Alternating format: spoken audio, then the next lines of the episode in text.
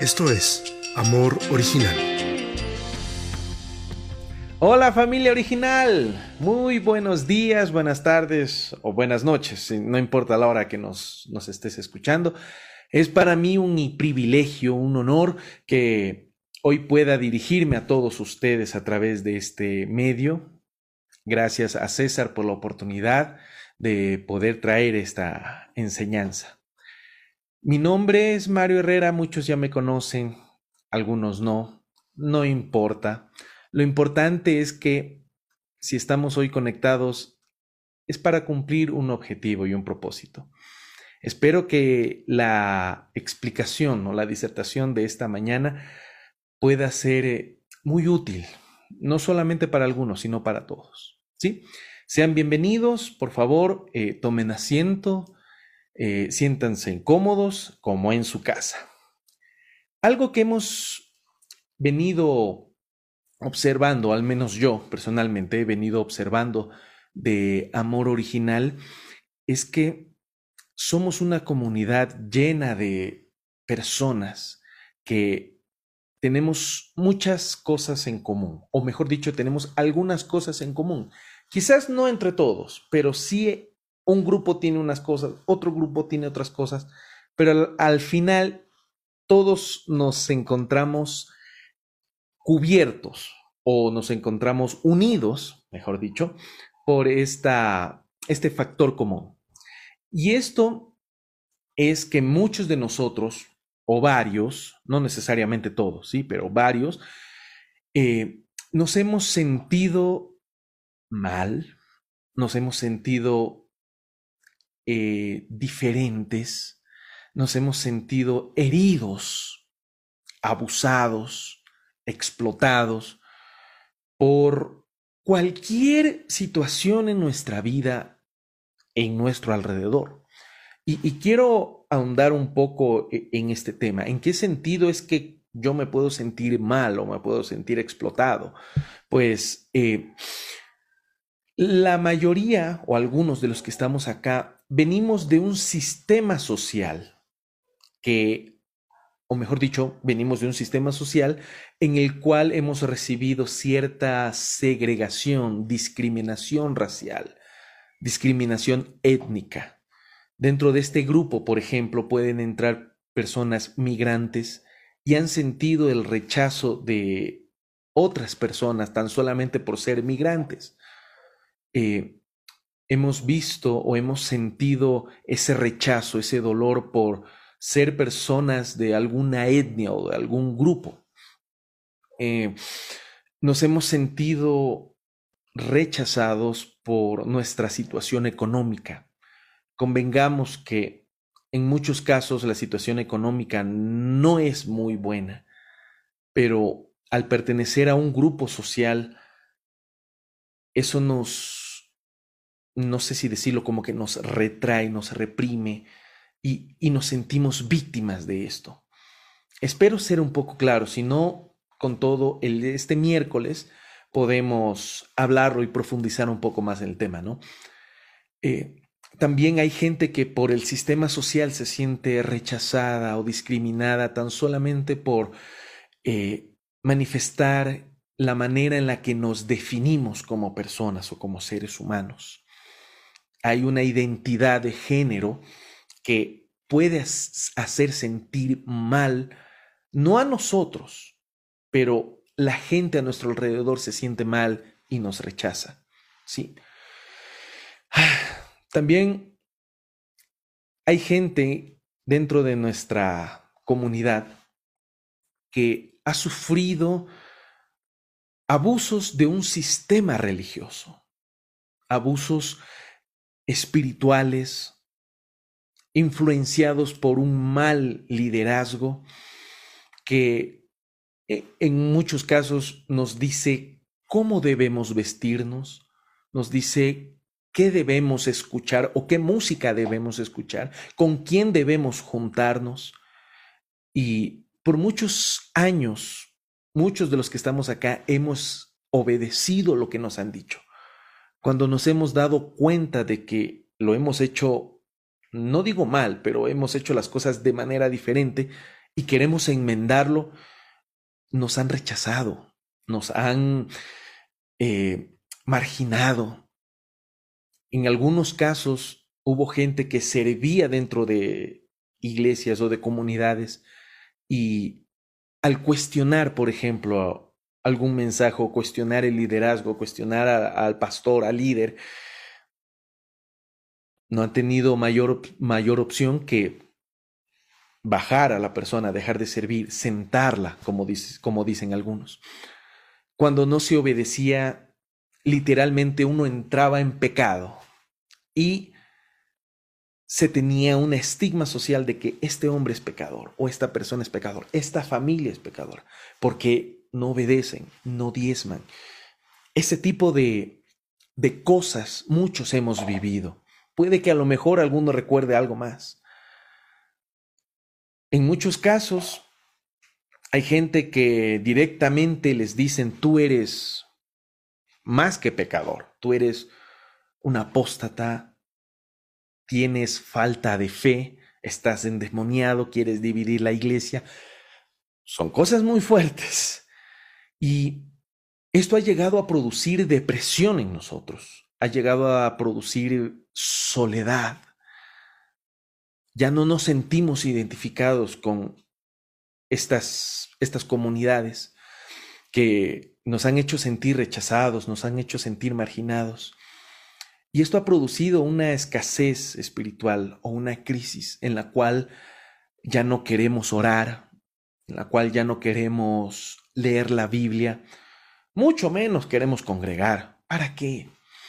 Y nos terminamos enojando con todo el mundo, nos terminamos en algunos casos enojando con Dios, como que si Él tuviera la culpa. Bueno, pero el punto es que venimos de un sistema religioso que, aunque no haya sido su intención hacer daño, pero nos hemos sentido con mucho daño. Y hay otro grupo de personas que han llegado a esta comunidad amor original a través de las circunstancias de su vida. Es decir, eh, han habido eventos o momentos en los que no la han pasado bien, como por ejemplo al empezar esta pandemia, mucha gente entró con ansiedad, angustia, mucha gente tuvo miedo, mucha gente tuvo temor de lo que iba a pasar. Se generaron incertidumbres acerca de cómo se va a solucionar esta pandemia. Generó demasiada incertidumbre en cuanto al futuro. Muchos hemos o estamos, mejor dicho, en este lugar porque alguna persona familiar nuestro cayó enfermo, enferma, se debilitó y no sabemos qué hacer.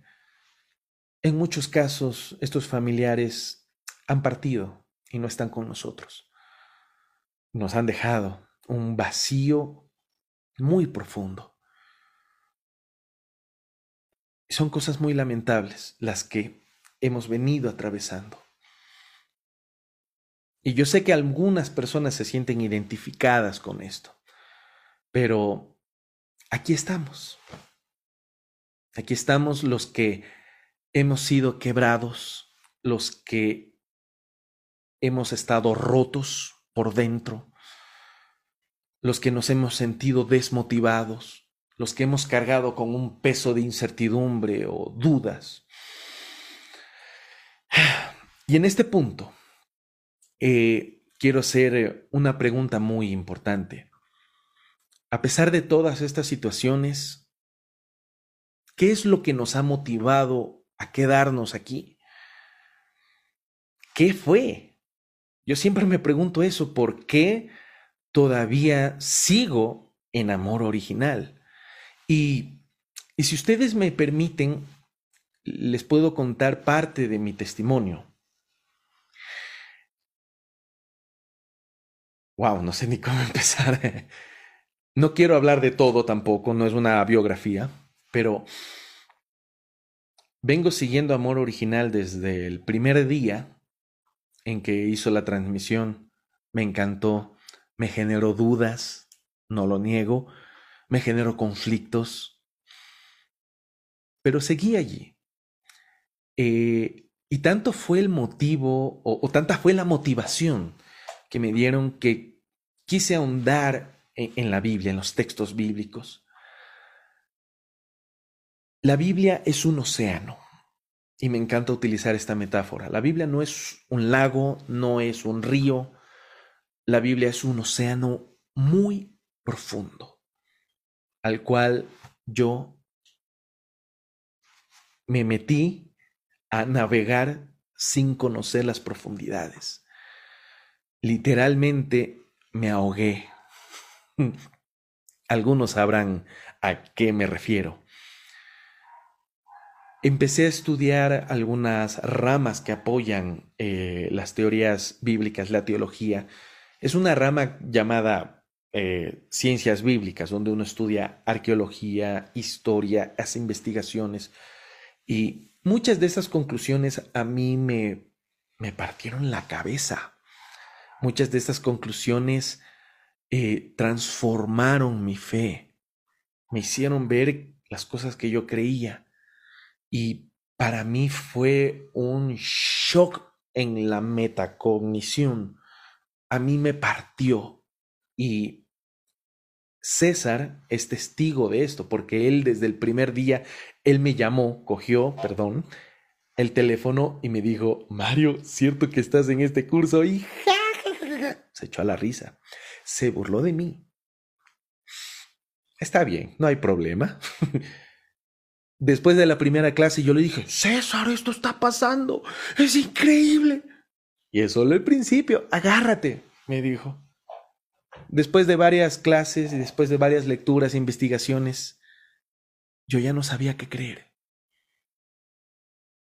Toda mi vida he creído en Dios. Toda mi vida he le he servido, al menos desde mi juventud.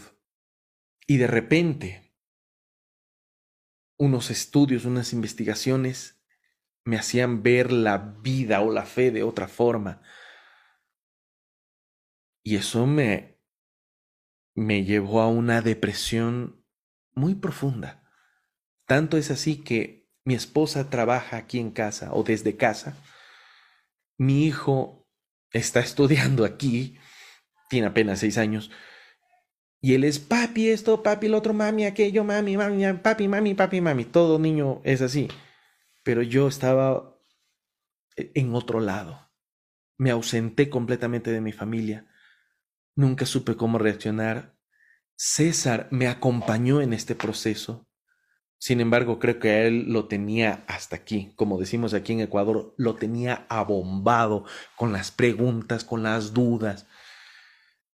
Y él me dio una idea. Él me dijo, mira Mario, sé que esto es grave. Háblalo con la comunidad.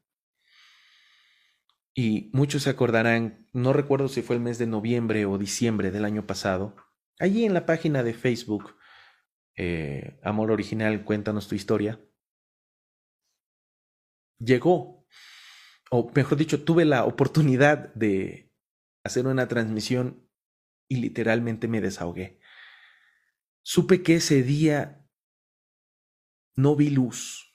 Al momento que me desahogaba me di cuenta de que estaba demasiado profundo, estaba en un abismo.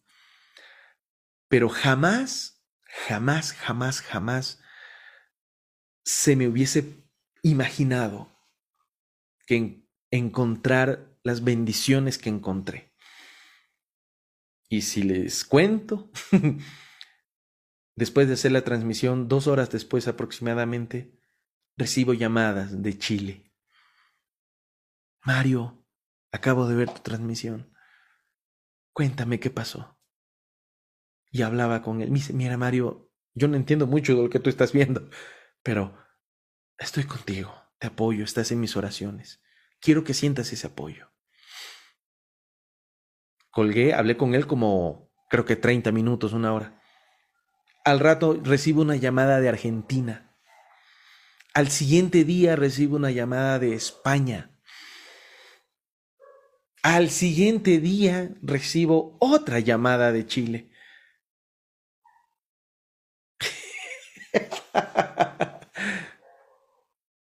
Les digo la verdad, yo vi a Dios en todas esas llamadas.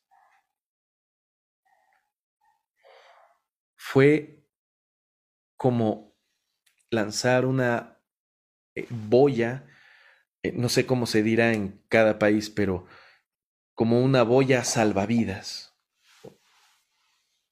Y eso me rescató. Yo le comentaba a César, estuve allí, como dice el meme, estoy aún así de declararme no agnóstico o en caso más extremo ateo, porque le decía, yo no veo a Dios. Y yo le comentaba todo esto a César. Y César me dio un consejo que lo quiero transmitir en este, en este momento para ustedes. Fíjense, Proverbios 17, 17, va a salir aquí abajo, ahí está el texto, dice, en todo tiempo ama el amigo y es como un hermano en tiempo de angustia.